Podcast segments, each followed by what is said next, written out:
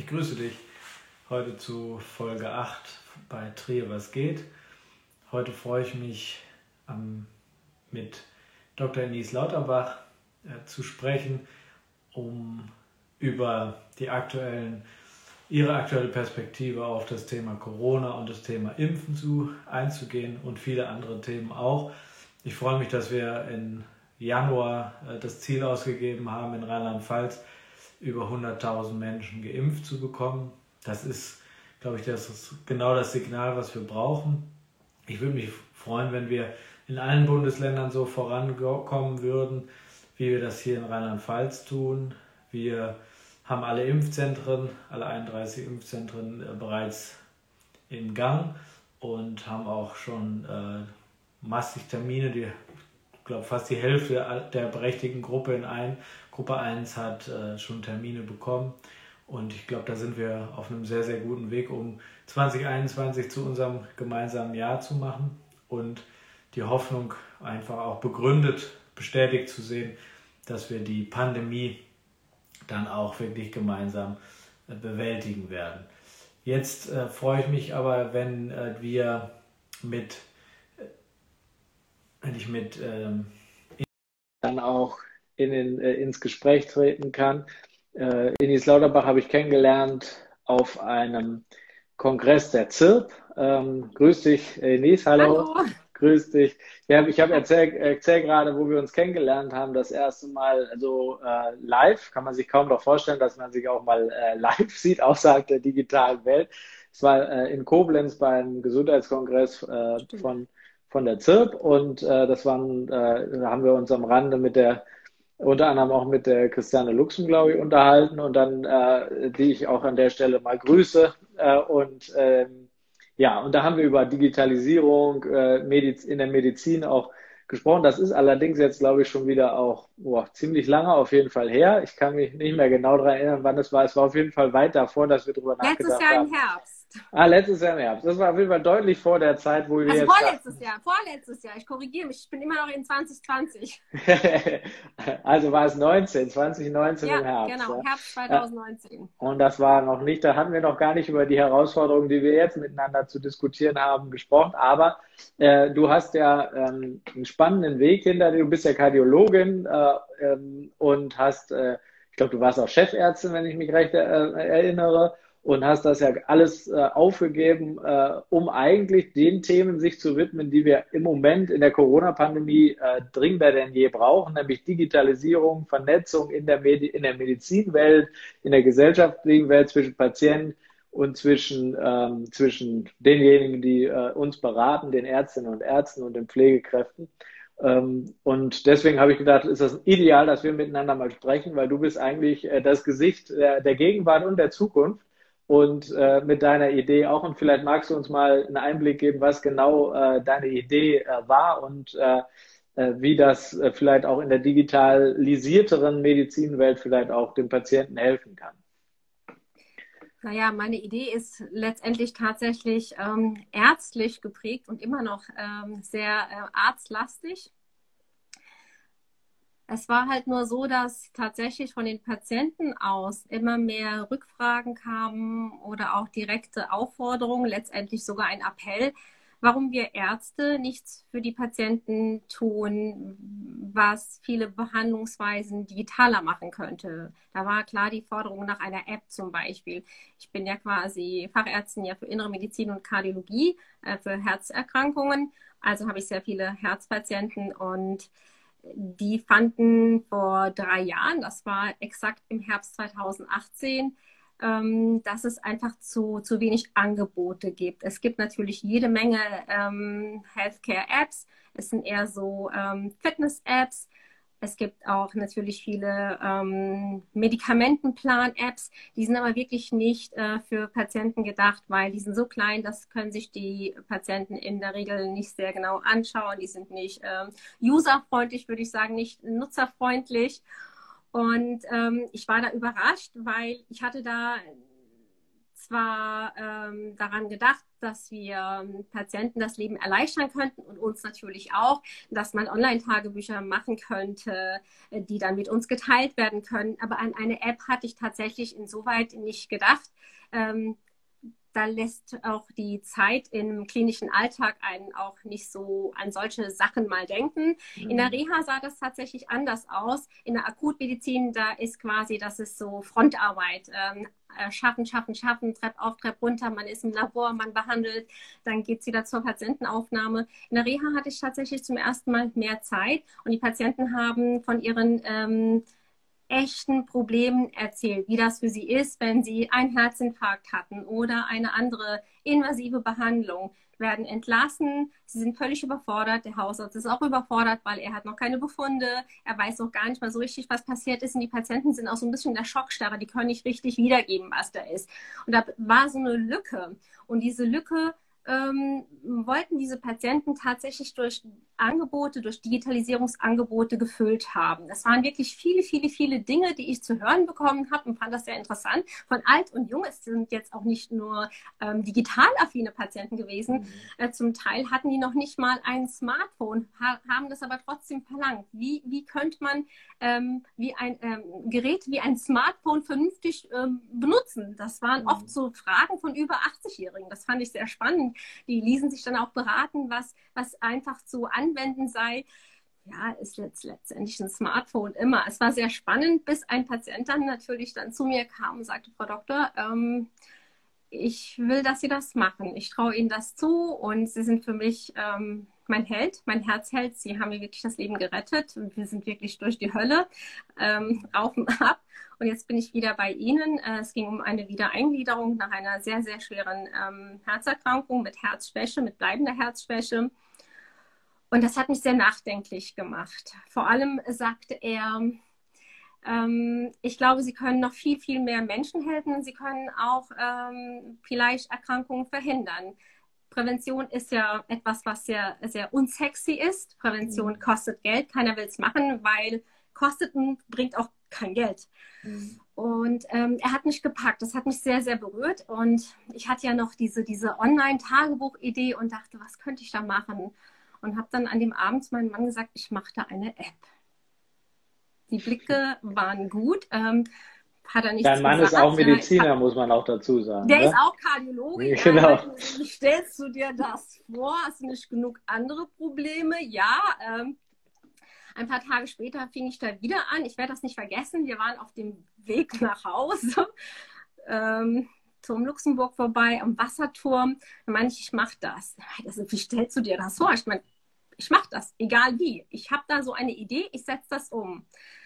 Ja, und habe dann ein Konzept geschrieben und ähm, ein paar Tage später sah ich dann tatsächlich einen Aufruf äh, bei Microsoft, äh, Make Your Wish, ähm, wie kann man mit KI das Leben von Menschen besser machen. Es war jetzt noch nicht mal etwas Medizinisches, es war mhm. generell so ein Aufruf und habe ich gesagt, das, ich mache das meinte er, ja, mach das, dann ist die Idee weg. Und ich sage, ja, aber es ist halt, ähm, eine Idee bringt nichts, wenn niemand davon weiß. Also man muss es auch mal wagen. Mhm. Ja, dann ähm, habe ich das eingereicht. Ja, das ist Geschichte. Ähm, ähm, mit mir wollte das erstmal so keiner umsetzen. Die Idee kam total an aber die meisten können tatsächlich mit medizinischen Themen so nicht umgehen. Also es muss mhm. einfach so easy going sein, so ein, zwei, drei, die App muss gemacht werden, ansonsten verliert man das Interesse. Mhm. Ich habe daran weitergearbeitet. Ich habe dann tatsächlich dann vor zwei Jahren einen Entwickler kennengelernt, der bereit war, mit mir ähm, sich auf das ähm, Abenteuer einzulassen.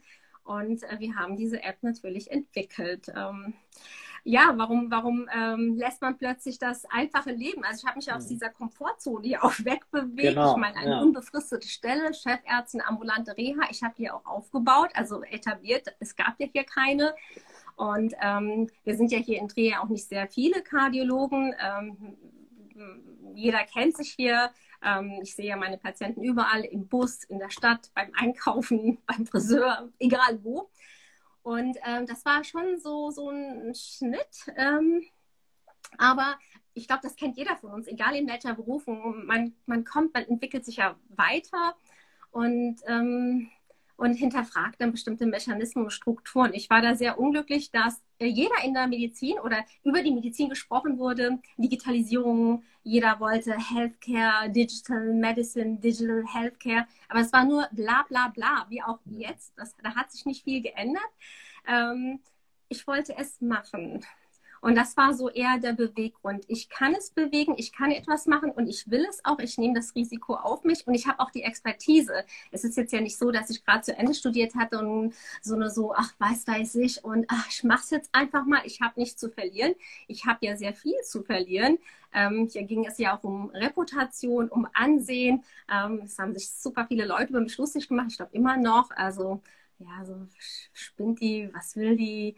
Ähm, ja, ich glaube, das muss man einfach dann so akzeptieren, sagen, ja, vielleicht bin ich, egal, äh, man muss es wagen. Und äh, so kam ich halt dazu. Das hat natürlich alles gedauert. Ja, ähm, ich bin ja keine Unternehmerin, ich bin Ärztin, immer mhm. noch. Ich bin Ärztin und Unternehmerin. Und dann waren wir soweit und dann kam diese Pandemie. Ich habe ja mitten in der Pandemie gegründet. Und ähm, ich erinnere mich noch ganz genau, es war vor einem Jahr, das war wirklich kurz so nach dem nach Neujahr, rief mich eine Freundin an, sie ist Lehrerin, sie unterrichtet chinesische Studenten in Luxemburg und hier in Birkenfeld ähm, in Französisch und meinte so, irgendwas ist da äh, los. Also meine ganzen Studenten, die dürfen jetzt nicht mehr zurückfliegen und ähm, da ist wohl ein Virus, sowas wie eine Grippe. Hast du schon was gehört? Meine ich, ja, ich habe ich hab was gelesen. Wir haben ja auch viele internationale Freunde. Ich meine, ich kann dir nichts Näheres sagen. Meine, vielleicht kommt da so eine, so eine neue Grippe-Sorte. Mhm. Ähm, kann ich noch nicht sagen, weiß ich nicht. Ja, und so fing es dann an. Und ähm, sie hat dann immer mehr Informationen über ihre Studenten bekommen und immer mehr Informationen gab es dann über die Presse. Wir haben dann wild herumtelefoniert ähm, mit Kollegen in Italien, in Spanien, in den USA, in Brasilien. Und wir waren alle erstmal so ein bisschen, ähm, ja, wie, wie so für diese Ruhe vor dem Sturm. Also es kommt irgendwas, wir haben nicht so viel ähm, Input, wir kriegen nur bruchstückhafte Informationen, aber es wird quasi eine große Welle kommen, ein Tsunami wird auf uns aufrollen. Und so war es dann auch. Mhm. Ja, und. Ähm, Aber du stehst ja dann im Endeffekt, also du hast dann schon so ein bisschen so eine, so eine, äh, also gezeigt, dass du durchaus viel, du hast von Berufung gesprochen. Also man muss sich schon berufen fühlen, um diesen Weg auch mit viel Kraft und Power zu gehen. Die hast du zweifelsfrei, aber auch du hast ja bisher nicht gefeit vor äh, Downs, dass man sagt, oh Gott, jetzt muss ich schon wieder gegen diese Wand rennen und diese Wand rennen und jetzt sag ich mal, kam ja die corona Du bist abgebrochen, ich habe dich nicht verstanden. Oh, Entschuldigung. Ähm, der, also du, äh, du bist ja, eine, du hast also ja viele, viele Ups, aber auch einige Downs empfunden sicherlich. Und dann hast du gedacht wahrscheinlich, oh Gott, jetzt muss ich schon wieder durch diese Wand rennen. Da ist wieder keine offene Tür, äh, obwohl ich, obwohl sie doch so berechtigt wäre. Und dann kam Corona ja wirklich dann äh, nochmal als, als für uns alle, als, als der, als der Wellenbrecher da rein, ja, der, der wirklich erstmal alles zum Erliegen brachte und auf der anderen Seite aber doch vielleicht auch äh, Dynamik reinbringt, oder? Äh, ist das, äh, wie, wie, wie empfindest du das? Für da, weil dein Projekt ja, ja, eigentlich was ist, was, was wirklich jetzt genau, äh, genau zur Zeit passt. Genau, also es war wirklich eine Dynamik drin. Ähm, ich habe ja nicht nur äh, diese App für die Herzschwäche entwickelt, den Herzheld, ich habe ja auch gleichzeitig einen Messenger für das Gesundheitssystem. Initial war die Idee ähm, quasi so eine, so eine WhatsApp von, von Ärzten für Ärzte. Das ist inzwischen viel mehr geworden. Die ist ja auch live, die ist ja auch schon im Einsatz. Ähm, es sind ja schon einige Ärzte und auch äh, Krankenhäuser, die die nutzen. Ähm, da war initial noch eine große Zurückhaltung, die ist immer noch da ähm, weil das Gesundheitswesen einfach sehr komplex ist. Man kann einfach nicht dann solche Systeme äh, wie, wie eine App, das ist sehr, sehr modern, noch sehr neumodisch. Das kann man zum Beispiel in Krankenhäusern nicht einfach so implementieren. Mhm. Ähm, da müssen viele, viele Voraussetzungen geschaffen äh, werden. Und die Hürden sind also groß. Wir haben natürlich gesehen, wie, wie auch in den Verwaltungen, wie auch in den Schulungen, ähm, die Pandemie war wie ein Booster in der Digitalisierung. Nur das Umsetzen, diese Transformation, die ist immer noch sehr, sehr zäh. Wir sehen das ja aktuell ja. Ähm, was auch ähm, dieses Homeschooling angeht, ähm, ähm, E-Education. Äh, das Umsetzen ist noch mal immer noch eine ganz andere Sache. Wir können nur feststellen, dass eklatante Lücken hier auch herrschen. Wir haben dieses Thema einfach jahrelang so ein bisschen ignoriert. Mhm. Ich weiß es nicht, vielleicht haben auch einige gedacht, oh, das Internet verschwindet. Wohin soll es denn verschwinden? Mhm. Ähm, ich glaube, viele haben noch nicht äh, verstanden, dass das damals wie mit dem Buchdruck war. Das hat ja für viele das Leben äh, verändert. Also Lesen und Schreiben, das ist ja ein kostbares Gut gewesen. Mhm. Ähm, da musste man ja absolut privilegiert sein. Ähm, ja, und auch hier Internet. Ähm, heutzutage, jeder hat eigentlich Zugriff. Man mhm. hätte meinen müssen, ähm, easy going. Es ist für alle da, also ist auch Bildung oder Aufklärung für alle da, ist aber nicht so. Und auch das Implementieren. Ähm, es ist so vielschichtig, es ist so komplex und das habe ich jetzt gemerkt. Also Digitalisierung hat ein Booster erfahren, aber das Umsetzen, das ist immer noch ganz schön schwierig. Und ähm, das, heißt, das müssten wir gestalten. Ja, definitiv. Und, das, und, und da bist du ja auch dran. Das heißt, diese Messenger, ähm, äh, was, was kann man sich darunter vorstellen? Weil, äh, und du hast auch gesagt, äh, die, die Isabel Ahrens hat gerade schon mal reingeschrieben als Kommentar, das Problem ist sicherlich auch Datenschutz und Patientendatensicherheit ja. genau. etc. Ähm, und was ist dieser Messenger? Was, was macht der im Endeffekt? Äh, äh, wo, und was ist das vielleicht auch für ein Vorteil auch äh, in der, im, unter den Ärzten, aber vielleicht auch für den Patienten? Es ist äh, in, der, in, erster Linie ist es ein äh, Vorteil für die Patienten, weil Befunde können, also äh, ich glaube, das hat jetzt jeder mitbekommen, dass äh, wir im Gesundheitssystem immer noch faxabhängig sind. Mhm. Ähm, es geht alles mit Fax und ähm, da ist ein, ein, ein, ein ähm, synchrones Arbeiten quasi ähm, Voraussetzung. Das heißt, ich muss dann, wenn ich den Datenschutz einhalten will, das vergessen auch viele, wenn ich von, wenn ich dir jetzt einen Pack schicken will, du bist Dr. A, ich bin Dr. B, musst du wirklich am anderen Ende des Faxgerätes sein. Dann schicke ich dir das, dann musst du mir sagen, ja, ist gekommen, danke. Dann weiß ich, du hast es bekommen. Dann haben wir den Datenschutz eingehalten. Funktioniert ja nicht. Also es gibt keinen Arzt, der da steht. Äh, das macht ja dann sowieso dann quasi Sekretariate, das machen die Pflege. Klar, natürlich machen das auch Ärzte. Auch ich habe sehr viele Dinge gefaxt. So kam ich ja dann auf die Idee, weil ich fast wahnsinnig geworden bin. Mhm. Telefon hängen, zwei Stunden, drei Stunden dann faxen. Ähm, der Datenschutz ist essentiell, aber viele haben Angst vor dem Datenschutz. Und das mhm. ist halt sehr, sehr, sehr mysteriös. Da gibt es keine Angst zu haben. Ähm, für beide Apps war die, also eine Datensicherheit und der Datenschutz essentiell. Und so habe ich quasi, als ich gegründet habe, ich glaube, das waren die ersten Investitionen. Und ich hatte ja auch noch ähm, kein Investment, also kein Kapitalinvestment, auch keine Kredite. Da habe ich schon privat in den Datenschutz. Ich habe einen externen Datenschützer. Das war mir so wichtig, auch als wir beide Apps quasi äh, in der Entwicklung hatten das ist elementar. Es muss ganz sicher sein, dass da nicht dritte, vierte ähm, ähm, an diese Daten kommen. Ähm, mhm. Das sind sensible Daten. Und die haben auch nicht in irgendwelchen Händen äh, zu suchen, auch mal so aus Interesse. Und meistens ist es nicht nur so ein bisschen Neugierde. Äh, Gesundheitsdaten sind Gold, die kann man ja verwerten. Von daher finde ich es sehr naiv, dass immer noch sehr viele Ärzte, auch sehr viele Kliniken, ich bin so schockiert, ich habe ja ähm, quasi deutschlandweit Kontakte zu Kliniken, Verhandlungen mit vielen Kliniken, also mit IT, mit den Verwaltungen. Da ist oftmals so, ja, das hat unser Datenschützer uns erlaubt. What? Ähm, ja, wir haben das auch so mit dem Landesdatenschützer besprochen. Also ich spreche hier nicht von Rheinland-Pfalz. Äh, ja. Schockiert. Es, es kann einfach nicht sein, dass wir Bundesländer haben, wo dann das so mal lax gehandhabt wird. Man kann oder man darf keine Daten über WhatsApp verschicken. Die sind ja irgendwo im Orbit. Ja.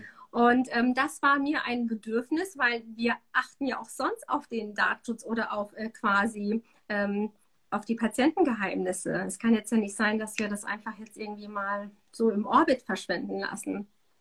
Äh, ich glaube, das ist äh, selbstverständlich für jeden Softwareentwickler. Also für mich war es selbstverständlich. Wahrscheinlich ist es auch mein ärztliches Ethos, dass mhm. hier ähm, absolute ja, Sicherheit herrschen muss. Schon, also und, mit dem, mit dem und mit dem Consilium Manager, äh, Messenger, so heißt er, glaube ich. Ja, ne? Consilium Messenger, genau. Äh, das heißt, äh, da kann, kann jetzt der eine Arzt dem anderen äh, auf sicherer Datengrundlage die Diagnose von Patient ja. X äh, senden. Genau. Und Diagnose. vielleicht auch einen Medikationsplan Alles. vielleicht auch, sodass Alles. diese Wechselwirkungen rausfallen. Weil ja. das ist so, ich bin ja auch im Gesundheitsausschuss in Mainz und ja. das war für mich eine komplett neue Erfahrung, wie viele Erkrankungen auch durch äh, falsche Medikation beziehungsweise durch Wechselwirkung in der Medikation tatsächlich stattfinden. Das genau. ist, da sterben Leute deshalb. Mhm.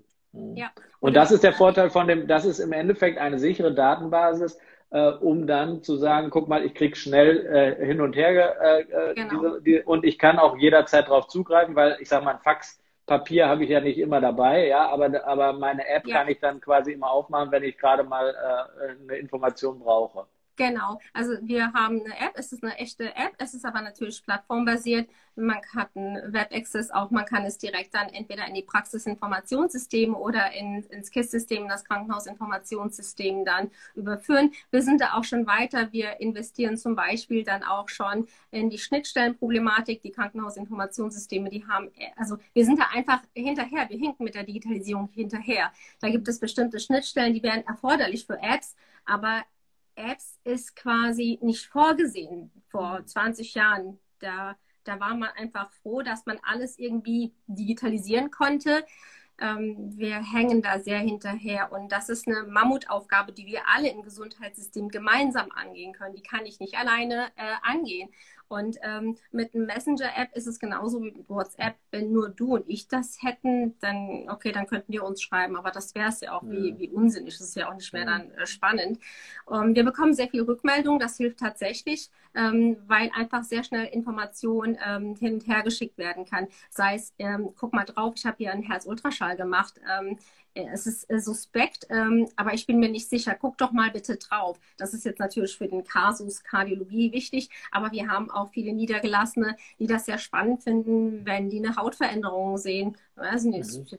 Kein Hautarzt, kann ich aber einfach mal den, den Kollegen, der in der äh, Dermatologie sitzt, mal ein Bild schicken und sagen, guck dir das mal an. Und wir haben natürlich auch hier an den Datenschutz gedacht. Wir haben gleich ähm, Patienteneinverständniserklärungen. Der Patient kann dann auch das gleich zu Beginn des Gespräches. Er muss ja sowieso immer wieder diese Befunde, diese Unterlage unterschreiben, dass Befunde ausgetauscht werden müssen. Ja. Das ist tatsächlich bei jedem Kontakt so. Das wissen die Patienten. Ähm, bei der neuen Datenschutzverordnung ähm, war das ja auch so. Da hatten ja alle am Anfang auch Angst. Oh Gott, noch mehr Papier, noch mehr Unterschriften. Ja, es ist halt Datenschutz. Wir haben auch falsche Hürden äh, gesetzt. Also die Hürden sind da. Ähm, wir hätten das woanders priorisieren sollen, woanders schauen sollen. Vielleicht muss auch dann Datenschutz auch mit den Praktikern zusammenarbeiten. Das, das stellen wir immer wieder fest. Ähm, die IT macht ihr eigenes Ding, die Softwareentwickler machen ihr eigenes Ding, die Ärzte machen ihr eigenes Ding, die mhm. Pfleger machen ihr eigenes Ding. Das ist halt sehr komplex und vielschichtig. Ähm, Aber das heißt, es würde ja, wenn man, wenn jetzt alle, ähm, gehen wir mal von, von der, von der Situation jetzt aus, dass äh, wir ja in unter, also alle sind mit einer Krankheit ja tatsächlich aktuell oder zum Glück sind wir nicht infiziert, aber alle kämpfen gerade gegen äh, eine, einen Virus. Äh, und äh, die unterschiedlichen Erfahrungen äh, könnten ja im Endeffekt viel schneller ausgetauscht werden, äh, wenn man und damit viel mehr Zeit gewonnen werden, wenn man äh, sag jetzt mal beispielhaft, ja, äh, in Gerolstein äh, diese äh, Messenger-Möglichkeit sozusagen nutzt, um das mit dem Brüderkrankenhaus oder dem Mutterhaus zu, ja. auszutauschen ja. Äh, und so schnell Erfahrung auch und durch diese Erfahrung miteinander gemeinsam eigentlich durch digitale Vernetzung eigentlich lernen. Das ist im Endeffekt ja dann und es erspart eigentlich auch viel, viel Wege und vor allem Telefonate, die ich in der Zeit ja eigentlich der, den Patienten eigentlich zur Verfügung stelle oder genau. mir, um, genau. nicht, um nicht zu überlasten. Genau, und so ist auch die Erfahrung, so kommt auch die Rückmeldung. Es gibt ja also die, die Praxen, also man muss sich das vorstellen, Montagmorgens zum Beispiel beim Niedergelassen. Ich habe sehr viele äh, Freunde, die niedergelassen sind, die, die also als Hausärzte. Ähm, Montag ist die Hölle. Da kommen ja dann 200 bis 300 Patienten. Da sind äh, Rezeptpatienten, ähm, AU-Meldungen werden durchgegeben, also die, äh, die ähm, äh, Arbeitsunfähigkeitsbescheinigungen. Äh, aber das sind natürlich auch sehr viele, die nur so ein bisschen banale Infekte oder sonst was haben. Zwei, drei Kolibris haben wir. Das heißt, das sind immer wieder zwei, drei Patienten, die eine akute, schwer bedrohliche Erkrankung haben, die auch sehr schnellstens erkannt werden muss und auch behandelt werden muss. Ich habe dann einfach nicht die Zeit als Niedergelassener. Mhm. Ähm, da, das ist ein ganz anderer Druck, da muss schnell gearbeitet werden und vorne am Empfang ist es auch so. Die, die Leute beschreiben das ja immer so schön wie im Krieg. Also äh, morgens gehen die Türen auf, äh, alle rein und ähm, da muss zügig gearbeitet werden. Dann geht das Telefon. Ich weiß nicht, wie oft du mal einen Arzt anrufen musst. Also ich muss ja auch immer wieder, ich bin ja auch nur ein Mensch. Ähm, es ist, äh, oder als ich jetzt wegen dem Messenger sehr viel mit Kollegen zu tun hatte, ich kotze dann. Ich, ich, also eine Stunde, zwei Stunden, drei Stunden in der Warteschleife. Und so geht es ja auch den Patienten. Der mhm. Horror. Die Leute machen das ja nicht mit Absicht. Da sind mhm. halt ganz viele in der Leitung. Es gibt natürlich auch Informationssysteme, die dann natürlich auch äh, Telefonate sortieren oder äh, was weiß ich, Großpraxen, die sagen dann hier, wenn Sie ein Rezept wollen, drücken Sie die Eins und dann mhm. sprechen Sie drauf, dann schicken wir das. Das kann sich aber nicht jede Praxis leisten. Ja. Ja. Ähm, und ich glaube, der Messenger bringt hier Erleichterung. Also so sind die Rückmeldungen. Alle finden es toll und ich finde es immer wieder spannend, wie damit gearbeitet wird. Also ich hatte ja so Vorstellungen, wie das sein könnte und ich finde es ganz toll, wie das weiter ähm, gedreht wurde. Viele Rückmeldungen. Wir haben schon viele Sachen auch ähm, äh, umgestellt, eingebaut. Ähm, eine Software muss auch ähm, ja, alle sagen ja, sprechen ja davon agil. Ähm, die muss natürlich auch ähm, weiterentwickelt werden. Das machen wir und das ist echt sehr, sehr spannend. Das ist toll. Ja, das hört sich auch eigentlich nach einem so, eigentlich so logischen Konzept an äh, und fast eigentlich so einfach, dass man sich wundert, dass das nicht noch stärker da ist. Wobei ich mich auch wundere, ähm, äh, und dieses Jahr, deswegen passt das eigentlich noch sehr. Dieses Jahr soll ja die elektronische Gesundheitskarte dann endlich, ich weiß nicht nach wie vielen Jahren, aber dann ähm, ich kann es dir genau sagen. 2003 ähm, oder Ach, so lange? Oh Gott, so hätte ich 2004, noch nicht mal gewettet. Äh, bin ich approbiert. Ich hatte mich damals so gefreut, ja, so naive Studentin, dann, oh, endlich Arzt, toll. Ich war auf der 291a Uniklinik Mainz, war ja lange in der Uniklinik. Ähm, ja, Team Sascha Weilemann gibt es nicht mehr. Ich sehe äh, Frau Doris Ahnen sieht zu. Hallihallo. Ähm, und ähm, ganz tolle Zeit und ich muss sagen, ich hatte damals das Gefühl, wow, jetzt haben wir alle wichtigen Patientendaten, Blutgruppen, Allergien. Jetzt ganz wichtig zum Beispiel auch bei der Impfung. Ähm, wenn ich eine bekannte Allergie habe gegenüber bestimmten Stoffen, ist es ja so essentiell, mhm. dass das irgendwo vermerkt ist. Also ich hatte damals mich ja wahnsinnig gefreut und dachte, ja, super, Aha, okay. Und ähm, als ich dann im Herbst 2018 dachte, jetzt habe ich wirklich äh, die Faxen dicke, ich muss das selbst in die Hand nehmen. Ähm, wir Ärzte müssen diese Digitalisierung selbst gestalten. Man konnte ja keine ahnen, dass sehr, sehr schnell ähm, wir eine Digawald haben werden, dass auch die elektronische Gesundheitsakte kommen wird. Ähm, wir haben noch ein bisschen Anlaufschwierigkeiten. Mhm. Das ist halt so. Äh, es ist komplex mhm. ähm, im Gesundheitswesen. Aber ich glaube, wir haben da alle einen Mehrwert, vor allem die Patienten und ich wünschte mir, wir hätten noch viel mehr mit Praktikern zusammengearbeitet. Also Leute, die wirklich an der Front sind und nicht nur die Theoretiker, die sich das da so schön denken. Die haben ja wirklich Milliarden da investiert. Ja, und ich, ich sag mal auch, äh, das, aber es passt ja eigentlich gut, weil diese Gesundheitskarte, man sieht also sehr viel Milliarden investiert und wir kommen nach dann 18 Jahren jetzt dahin, dass wir äh, anfangen. Und ähm, ich habe jetzt auch viele Gespräche schon geführt. Äh, das äh, ist ja aber nicht so, dass wir jetzt sagen, wir fangen jetzt an und dann morgen macht das jeder, sondern wir brauchen ja überall die Infrastruktur. Jede, jede Praxis muss ausgestattet sein. Und es macht ja auch da, wie dein Beispiel mit WhatsApp, wenn wir beide das alleine hätten, bringt es noch, also es ist nett für uns, aber es bringt sonst keinen was. Ähm, und genauso ist es ja mit der elektronischen Patientenakte auch. Also ja. es bringt ja nur was, wenn jeder der behandelnden Ärzte äh, dort Zugriff drauf hat. Ähm, ja. Und wenn man das vielleicht dann mit deinem Messenger noch kombinieren könnte, worüber man sich direkt austauscht, ja, und dann auch solche Sachen wie digitales Rezept, digitale äh, Arbeitsunfähigkeitsbescheid, ja. das soll ja jetzt auch kommen. Wenn das alles sozusagen mal hintereinander kommt, was meinst du, wie lange dauert denn das, bis wir das so implementiert haben, dass wir als Patienten davon profitieren können? Also die volle Funktionsfähigkeit. Also es kommen ja nur jetzt auch ähm, partielle Teile. Also ja. wir können dann, glaube ich, demnächst im Herbst dann die AU, glaube ich, verschicken, mhm. aber nur an die Kasse. Im zweiten Halbjahr, genau. Why? Warum? Wieso? Mhm. Da also müssen wir ja in Sparen fragen. Ähm, also ich sehe das auch ähm, aus Arbeitnehmer. Also ich meine, ich war ja lange ja äh, Arbeitnehmerin. Ich glaube, es gibt nichts Beschissenes, als ähm, krank zu sein. Sagen wir mal was ganz Unangenehmes Durchfall, Brechdurchfall. Mhm.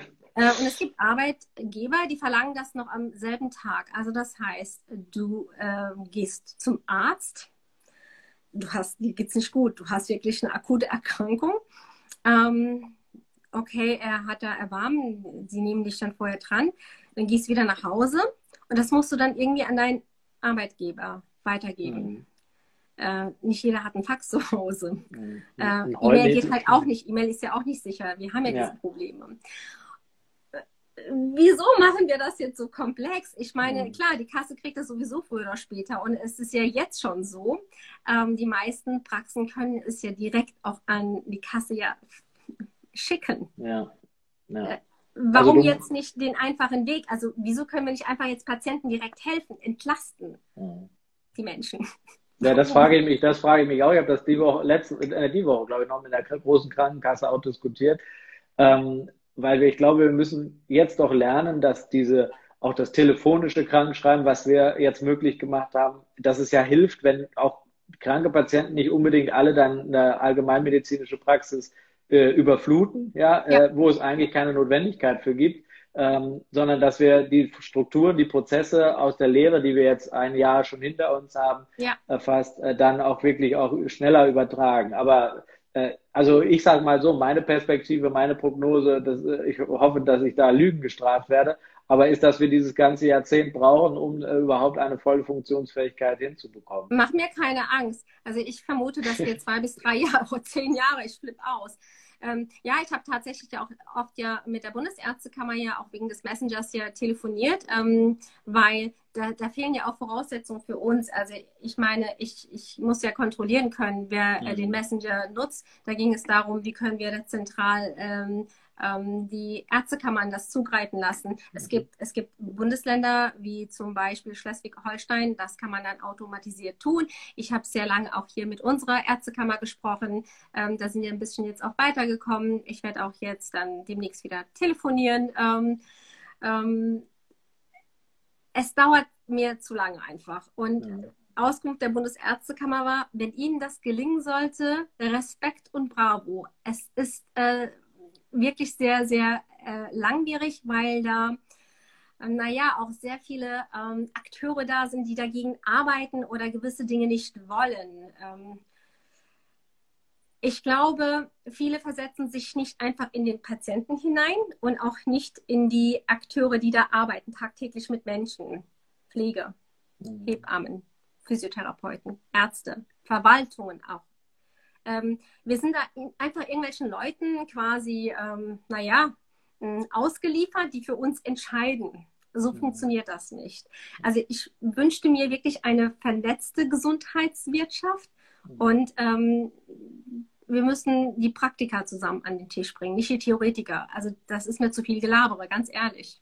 Aber das wäre doch ein schöner Punkt, äh, den ich mir auch nochmal mit auf meine Agenda schreibe dass wir für die nächste Legislatur, die äh, dann ja in, im März bei uns in Rheinland-Pfalz, beziehungsweise im Mai beginnt, dass wir das vielleicht uns mal anschauen, ob wir da nicht, äh, die Malu hat ja so ein Digitalforum auch, ein Digitalbeirat mhm. etc., ob man das nicht vielleicht auch auf die Gesundheitswirtschaft nochmal stärker fokussieren kann, weil ich glaube auch, wir müssen jetzt den Drive, äh, den wir jetzt haben, den müssen wir, glaube ich, wirklich positiv nutzen ja. und, äh, und mich selbst mit meiner Prognose dann Lügen strafen, weil ich möchte das ja nicht. Am liebsten müssen wir morgen das einfach implementiert haben. Und ich glaube auch, der Fachkräftemangel und der und der äh, wird wird dafür sorgen, dass wir ohnehin Schwierigkeiten haben und ja. haben wir jetzt schon und bekommen haben wir noch mehr ähm, in in vielen Bereichen der der Bundesrepublik. Also wenn ich mal an auch an, an manche äh, ostdeutsche Länder denke, ähm, äh, das, da werden viele Landstriche verwaist sein und wir brauchen ja. un, unbedingt einen schnelleren professionellen digitalen Austausch, um zu sagen, ich war in Kopenhagen letztes Jahr zum Beispiel äh, und mhm. Dänemark, äh, die machen das schon alles selbstverständlich. Ja. Da kann die, ja. äh, kann die Gemeindeschwester, die wir in Rheinland-Pfalz ja auch haben, die Gemeindeschwester kann einfach darauf zugreifen und kümmert mhm. sich um die Dinge, um die ein Arzt sich nicht kümmern muss. Bei uns ist es genau. sehr, sehr implementiert, kulturell auch. Ich gehe ja. zum Arzt. Ja, wenn da eine Schwester kommt, mh, hm, das wird schon besser, aber äh, ist, ist, das wird der, der, der Expertise der Schwester oder der Pflegekraft nicht, nicht gerecht und es wird auch der Kompetenz und der Zeiten nicht gerecht. Ja, und ich glaube, wir müssen dahin kommen, dass wir kulturell uns äh, ändern, ja, aber und dass wir das aber auch mit einer hohen Expertise digital äh, unterbauen, damit der Patient sieht, ich bin hier sicher, ich bin gut genau. aufgehoben und wenn was passiert, dann ist der Arzt oder die Ärztin direkt bei mir.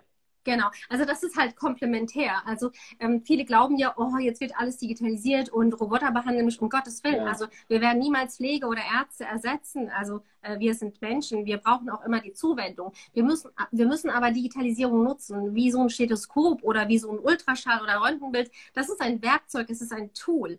Und wir müssen das quasi ähm, miteinander verbinden und die Technologien für uns nutzen, für unsere Sinne.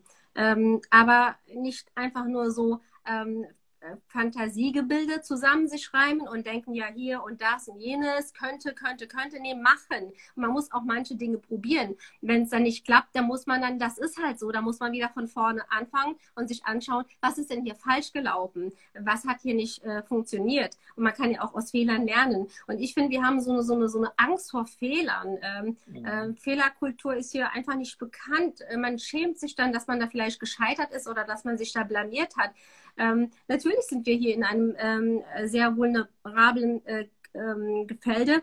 Ähm, und trotzdem, jeden Tag passieren ja unschöne Dinge äh, in diesem Gesundheitsbereich, wie unnötige Untersuchungen, weil A mit B nicht äh, quasi kommuniziert haben oder äh, Fehlmedikation. Das ist ja schon de facto so. Also nutzt wir doch Digitalisierung, dass wir es besser machen oder dass wir Fehler minimieren können. Hier kann auch natürlich künstliche Intelligenz helfen.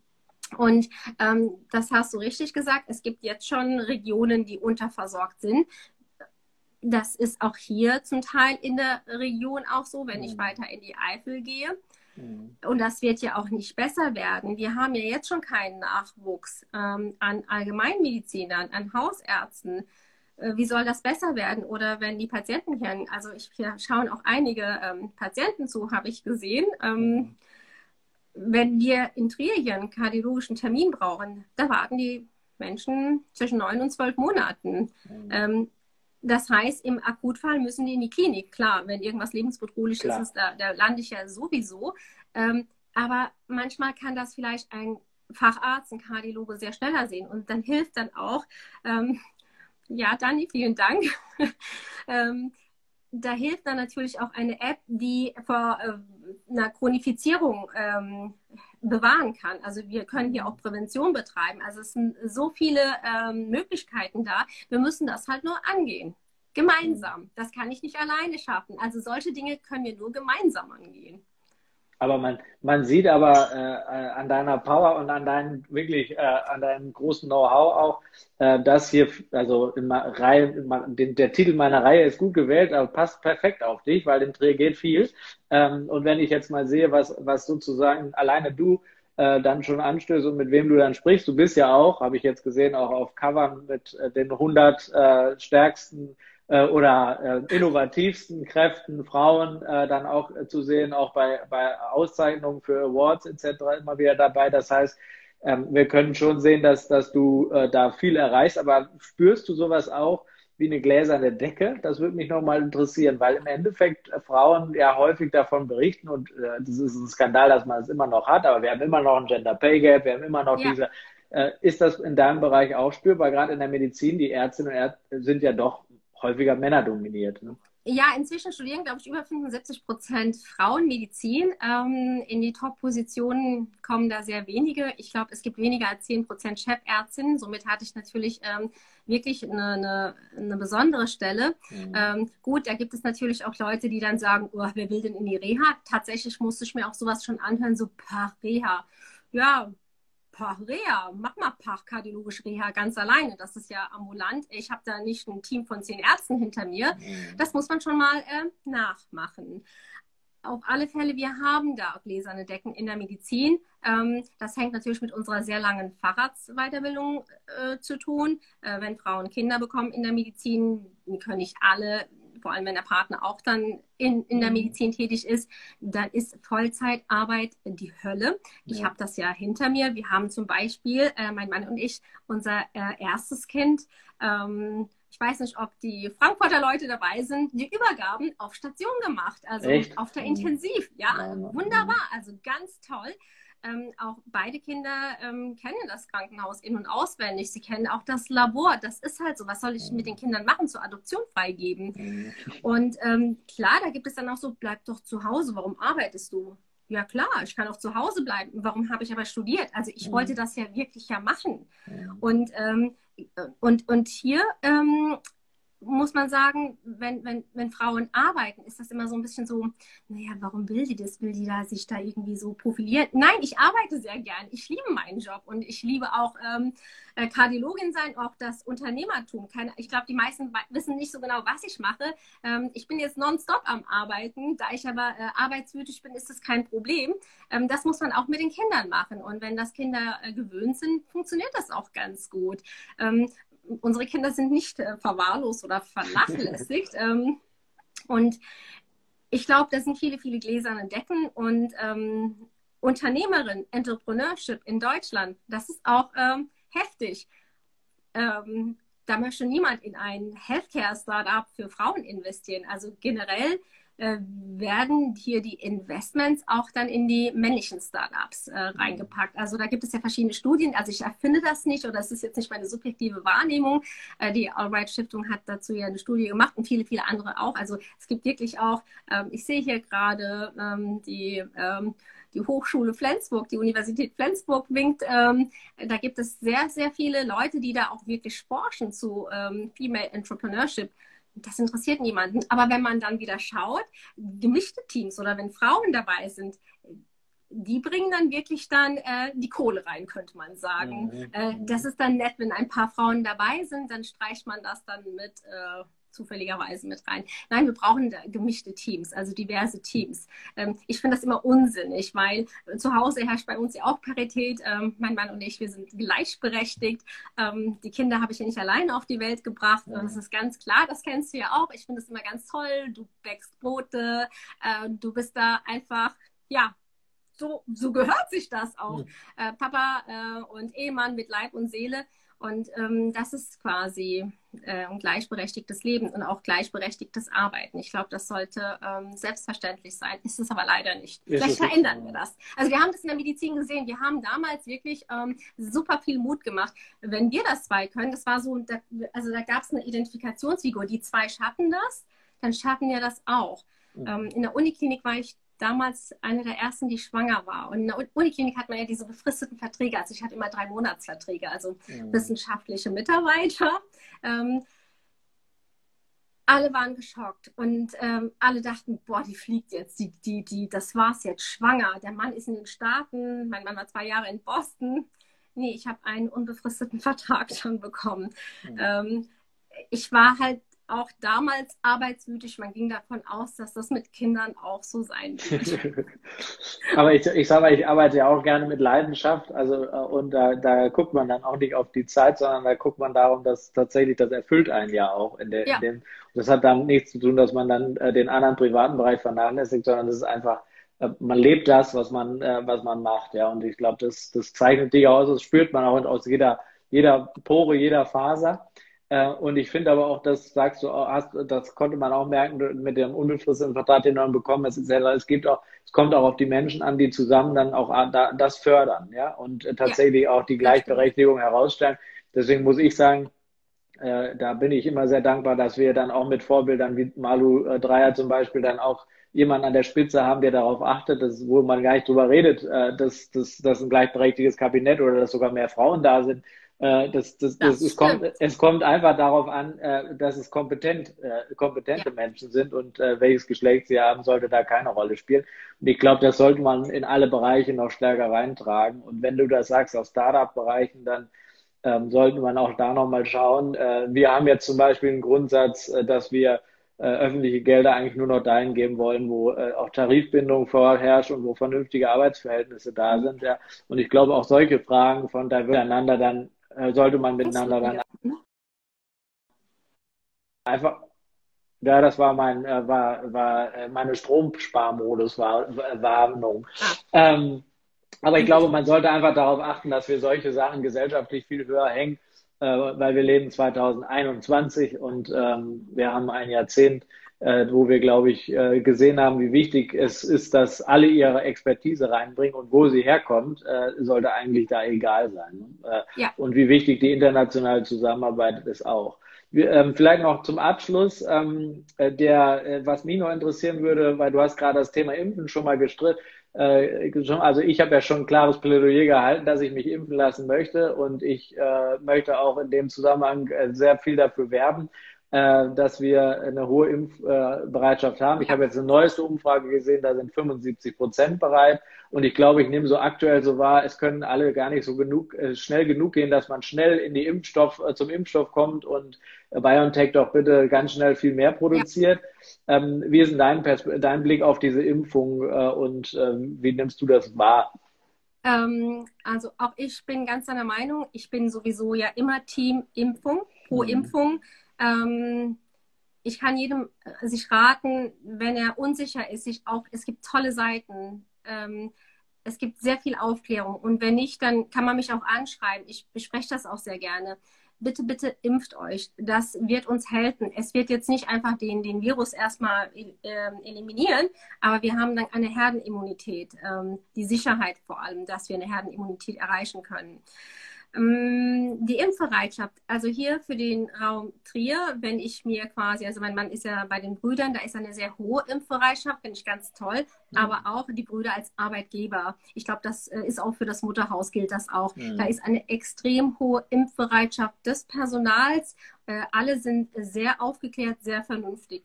Natürlich Schön. gibt es ähm, ein, zwei, drei Leute, die Angst haben, die unsicher sind, die sich verunsichern lassen.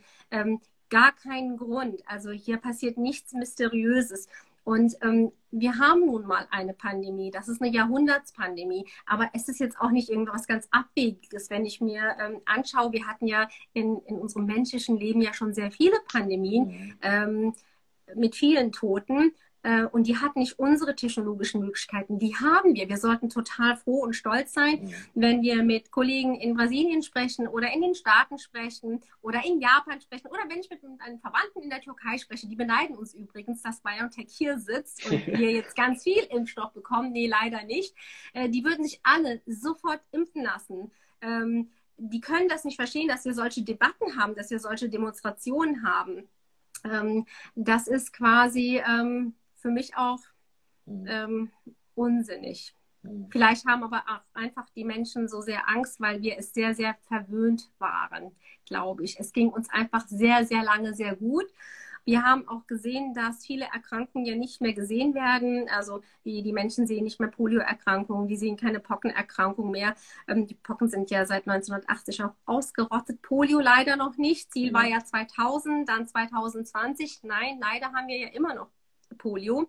Ähm, da wir etwas nicht sehen, glauben wir ja, dass es ja uns auch nicht berührt. Und so ist das jetzt, glaube ich, auch mit äh, Covid-19. Und man weiß nicht so recht, ob Impfungen wirklich helfen können. Ja, Impfungen äh, helfen, sie retten Leben. Mhm. Dann ähm, kann ich mir nur einfach nochmal ganz herzlich bedanken für dieses starke Plädoyer. Und ähm, es gibt noch eine Frage, ob es Unterschiede bei den Herstellern, was die Nebenwirkungen angeht, betrifft. Also ich glaube, das ist eine große Zulassungsfrage ja auch. Ähm, die ich jetzt, also ich mitbekommen habe, ist die beiden, die zugelassen sind, Moderna und ähm, ja. Äh, und BioNTech sind von der Wirksamkeit her relativ gleich, 94, 95 Prozent, mhm. wenn ich mich recht erinnere äh, haben auch die gleichen 94, Boten, ja. mhm. Botenstoff mit mRNA, mhm. äh, haben im Endeffekt äh, die gleichen äh, Wunder. Und was die Nebenwirkungen angeht, kann ich mir nur sagen, ich habe jedenfalls äh, bislang äh, bei den viel Geimpften kaum Nebenwirkungen von Nebenwirkungen gehört und festgestellt. Mhm. Ähm, und das zeigt eigentlich für mich, aber du kannst es gerne auch nochmal ergänzen oder ja. korrigieren, was ich sage, ähm, zeigt für mich, äh, wie zuverlässig äh, auch äh, tatsächlich geprüft, zugelassen wird und vorher auch, muss man auch sagen, von den Herstellern auch gearbeitet wurde und von den Forscherinnen und Forschern, weil ähm, äh, manchmal ja auch da ist, das wird schnell zugelassen, das kann ja nichts sein. Ähm, ich glaube, der hohe Anteil äh, an, an, oder der geringe Anteil an, an, äh, an bekannten Nebenwirkungen spricht einfach auch dafür Bände. Also wir hatten ja noch nie einen mRNA-Impfstoff. Das ist ja wirklich ähm, weltweit einmalig, erstmalig. BioNTech ist es ja gelungen, diesen ersten Impfstoff, jetzt dann der zweite mit Moderna, zu präsentieren. Die Nebenwirkungen, die aufgetreten sind, das ist das, was jeder bei einer, zum Beispiel, ich weiß nicht, ob du dieses Jahr Influenza impfen lassen hast. Mhm. Das kann eine äh, Schmerz, eine Einstichel, also eine lokale Schmerzreaktion sein. Äh, man kann dann quasi so eine Art Muskelkater verspüren. Das können auch einfache, leichte grippale also Symptome sein. Mhm. Ähm, bis zu Fieber. Also ich, ich kenne das äh, immer wieder. Ich hatte mal vor Jahren eine äh, ne, ne schwere Reaktion. Äh, wirklich, ich dachte, super, jetzt habe ich die Grippe bekommen. Mhm. Und ähm, die letzten Male gar nichts gemerkt. Also weder an der Einstichstelle noch nach der Impfung. Ähm, das ist normal, was ich jetzt, ähm, also mein Mann ist ja auch geimpft worden, er hat überhaupt keine Reaktion, ähm, der hat, glaube ich, ähm, sehr wenig immer äh, Arzneimittel und Impfreaktionen, Nebenreaktionen, Nebenwirkungen. Ähm, ich glaube, Gelbfieber, da hat er reagiert, ähm, mhm. als er in, in Afrika war. Ähm, aber ansonsten gut vertragen die US-Kollegen, da haben sich ja viel, viel mehr Menschen impfen lassen mit beiden ähm, mRNA-Impfstoffen. Die erzählen äh, immer unterschiedlich, in unterschiedlichen Gruppen immer dasselbe. Leichte Kopfschmerzen, ein bisschen Muskelkatergefühl, lokale Reaktion, ähm, Abgeschlagenheit. Das ist quasi aber eine äh, normale Impfreaktion. Das ist nichts Schlimmes. Die Nebenwirkungen, die jetzt quasi in der Presse publik geworden sind, das waren ja diese allergischen Reaktionen. Mhm. Das war aber nicht äh, auf den mRNA-Wirkstoff. Das war quasi auch so ein, auf eine Trägersubstanz. Mhm. Wenn man eine bekannte Allergie hat auf, auf bestimmte Stoffe, wenn man weiß, ich reagiere immer wieder äh, hochallergisch, also mit einer Anaphylaxie, habe sowieso ein äh, Adrenalinpen, da würde ich erstmal äh, bitten, eine Rücksprache mit Ärzten. Aber diese Gruppen, die, also es sind quasi auch die Jüngeren, die Gesünderen, sage ich mal, mit ohne Vorerkrankung, die wir werden ja auch später geimpft werden. Also ich werde auch wahrscheinlich irgendwann später geimpft werden. Das wird ja priorisiert. Was wichtig jetzt wäre, ähm, Langzeitfolgen äh, oder Nebenwirkungen, die wir noch nicht kennen. Ähm, ich glaube, wenn es was gibt, dann werden wir das sehr, sehr früh erfahren, weil die Zulassung war was ganz Ungewöhnliches. Wir hatten ja ein Rolled Review System, das heißt, die Ergebnisse von den Forschungslaboren, also von den Patienten, ähm, von den Probanden, die sind ja tagtäglich geschickt worden. Man hat die ja ausgewertet. Sowas hatten wir noch nie und es hat äh, super gut äh, geklappt. Wir haben bislang keine Auffälligkeiten und ich bin mir sicher, wenn es eine Auffälligkeit gibt oder wenn jetzt Nebenwirkungen kommen sollten, werden wir das sehr, sehr früh erfahren. Also die, die ähm, UK-Kollegen, die sind da super aktiv. Also das sind auch die, die immer diese Gen Genomsequenz-Analysen äh, machen, aber schon immer. Die sind da äh, weltweit federführend. Schade, dass wir das hier nicht haben. Ähm, das verlangen wir schon seit Jahren. Ähm, ich glaube, wir werden sehr, sehr früh erfahren, wenn es ähm, schlimme Nebenwirkungen haben sollte oder Folgeschäden auftreten sollten. Ich bin aber da ähm, völlig entspannt, weil mRNA wird nicht in unsere DNA eingebaut. Mhm. Also es ist wirklich, ähm, ja, es sind Schauermärchen, die da existieren. Bitte, mhm. bitte Leute, klärt euch auf. Es gibt tolle Seiten, also auch in einfacher Sprache. Aber ich denke auch, das, was du beschrieben hast, äh, das sind ganz normale Punkte und die sind äh, Nebenwirkungen, die auftreten können bei jeder, äh, bei jeder Injektion, die man bekommt, aber die stehen nicht im Verhältnis dazu, wenn man äh, im Verhältnis dazu zu riskieren, dass man an Covid-19 erkrankt äh, und vor allem die Langzeitfolgen von Covid-19. Ja. Darüber hat noch, ist die Perspektive, äh, wird nie aufgemacht. Ähm, die wird ja. aber, denke ich, müssen wir und werden wir auch weiter betrachten äh, weil ich glaube, die ist viel größer, als wir über Langzeitfolgen von Impfstoff reden müssten. Äh, ja, und, äh, genau. und die, die, die Probleme müssen wir im gesundheitlichen System auch abdecken und beziehungsweise auch in der Gesellschaft dann auch akzeptieren, weil wir haben, äh, wir werden zig, äh, also wir werden Millionen Infizierte haben äh, und äh, da wird es sehr viele an äh, Menschen geben, die lange von Langzeitfolgen auch geplagt sind. Genau, also die, die ich kenne, die das jetzt hatten, es sind auch Kollegen darunter, die haben immer noch jetzt auch drei, vier Monate nach Infektion, also auch zum Teil mit schwerem Verlauf, immer noch ähm, äh, Geruchsempfindungsstörungen, Geschmacksempfindungsstörungen, auch diese Schlappheit. Ähm, und das ist halt ganz wichtig. Hier müssen wir auch zum Beispiel dann im Verlauf dann ähm, schauen, Ultraschall machen, Ultraschall vom Herzen, haben wir hier eine Herzmuskelentzündung, ähm, die abgelaufen ist, haben wir hier eine Herzmuskelschädigung, was natürlich auch eine Herzschwäche verursachen könnte. Wir kennen das ja von anderen äh, Viruserkrankungen, die ja eine Herzmuskelentzündung machen können, äh, mhm. bei sehr, sehr jungen Leuten. Das macht zum Beispiel auch die Grippe, äh, aber auch einfache ähm, Kindererkrankungen, Ringelröden zum Beispiel. Ähm, können Erwachsene schwerst daran erkranken und haben eine schwerste Herzmuskelschädigung mit Herzschwäche. Das geht bis zur Transplantation dann auch. Von daher die Erkrankung mit Covid-19, äh, die ist ernst zu nehmen. Die Folgeschäden, die werden sicherlich ähm, beachtlich sein. Vor allem, das hat ja, das macht ja was mit uns. Vielleicht können wir dann nicht weiter arbeiten, dann vielleicht sind wir nicht mehr in der Lage zu arbeiten. Mhm. Von daher ist es sehr kurz gedacht, wenn man ähm, sagt, ach, das sind ja nur die Schwersterkrankungen oder die Alten, die erkranken. Schon allein also als, als Ärztin kann ich solche Gedanken eh nicht nachvollziehen. Ähm, also wir, wir, müssen wirklich gucken, ähm, dass wir uns alle sehr schnell impfen lassen können und trotzdem die Maßnahmen auch bitte beachten. Mit der Impfung ist diese ähm, Pandemie nicht ähm, quasi aus der Welt geschaffen. Das ist ganz, ganz wichtig. Eine Impfung ist immer präventiv. Mhm. Ja, und ich sag mal, äh, auch sonst auf Hygiene und so zu achten. Das ja. äh, schadet, Masken, auf, schadet auf, auf, gar, äh, auf gar keinen Fall. Ja, äh, wir sehen, wir sind alle sonst relativ gesund durch diesen Winter gekommen, jedenfalls in der großen, großen Mehrzahl. Das ja. ist auch gut so, weil ansonsten wäre das Gesundheitssystem darüber völlig kollabiert. Ähm, aber das ist nicht eine, da, davon, dass wir uns nur darauf konzentrieren, was mit Corona ist, sondern es liegt daran, dass wir an Hygiene mehr denken und Abstand halten ja. und Masken tragen. Und, und Hände gewaschen und, haben. Ja, das Händewaschen ist, naja gut, ich erzähle nichts von Männerklos, aber, ähm, wow. äh, äh, aber, äh, aber das ist, das ist so ein Thema, glaube ich, das, das sollten wir als Lehrer auch mitnehmen ähm, da, der, äh, der, wie heißt er, Hygieniker äh, von, von der Unimedizin hat uns im Gesundheitsausschuss, hatte ich ihn gefragt, was er sich wünscht äh, für, für die, hat er gesagt, äh, bitte äh, kann die Gesellschaft weiterhin so schön Hände waschen und, äh, ja. und sich, weil das, das, das schützt vor jedweder Erkrankung, Infektion und hat nichts mit Corona allein zu tun. Genau, also ich hatte auch mit dem, äh, mit dem Herrn Siegel, der ist in der Uniklinik in der Mikrobiologie, ich hatte früher mit ihm äh, viel geforscht. Ähm, also wir haben in der Uni mit mein Mann und ich sehr viel geforscht. Ähm, und dann hatten wir telefoniert und habe ich gesagt, ja, was ist jetzt im Moment? Also sie machen natürlich sehr viele Aufgaben, die die Virologen machen. Also es gibt ja sehr wenige Virologen mhm. und ähm, das wissen wir kennen viele jetzt nicht. mittlerweile alle. Jetzt, jetzt kennen alle Virologen, genau, jetzt wissen alle, was Virologen machen. Ähm, äh, die gehören immer mit zu einem Team. Äh,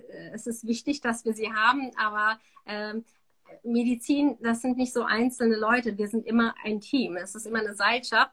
Er hat gemeint, das Interessante wäre gewesen, das Händewaschen, was ja immer so ein bisschen verlacht wird, was ja in der Gesellschaft ja, also gut, äh, in der Türkei ist es ein bisschen anders, Händewaschen ist da wichtig, äh, auch in Indien. Ähm, das hat wahnsinnig viel gebracht. Also das ist so mhm. wichtig, Leute. Äh, wascht die Hände. Also bitte. Eigentlich so einfach. Einfach so einfach. Es ist wirklich so einfach und ich glaube, wenn wir alle ein bisschen noch zusammenhalten und so tolle Gesprächspartnerin darf ich äh, mich bedanken dafür, weil äh, das gibt wieder Power und Kraft für die neue Woche. Ähm, und äh, die Zeit ist verflogen. Wir, ja, ich weiß gar nicht, wie spät es ist. Oh die, Gott, ja, die, eine Stunde, ja. Diejenigen, die äh, das jetzt hier nie, äh, nicht live mitverfolgen konnten, können das natürlich wiederum auch äh, als Video bei Instagram äh, live äh, äh, ja, eine Aufzeichnung anschauen oder in meinem äh, Podcast bei Spotify und Co. Äh, auch nochmal nachhören. Äh, liebe Nisi, ich danke dir ganz, ganz herzlich für, die, äh, für das tolle Gespräch, für dein Engagement. Wir bleiben in Kontakt. Wir haben ja schon viele, viele gemeinsame Projekte wieder jetzt äh, identifiziert, wo wir dran arbeiten können. Ja. Ähm, und äh, ich auch gerne mitnehme, wenn äh, die Landtagswahl dann am im 14.3. dann mal rum ist. Und ich freue mich jetzt äh, noch einfach dir und deiner Familie beste Gesundheit zu wünschen und weiterhin tolle 2021 und hoffentlich sehen wir uns bald mal wieder in Live und in Farbe. Dass wir dann vielleicht auch auf die Be Be Beherrschung und ja, der Pandemie anstoßen können.